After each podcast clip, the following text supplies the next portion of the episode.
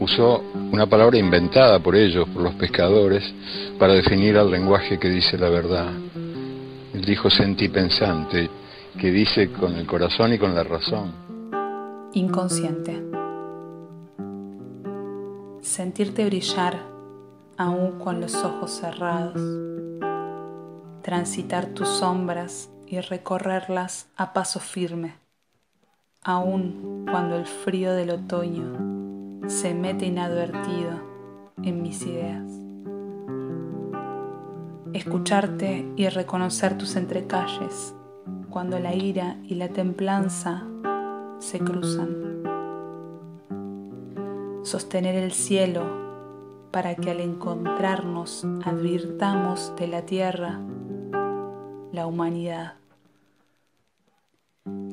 Tan paisaje que por un momento me salgo del tiempo y me detengo solo para admirar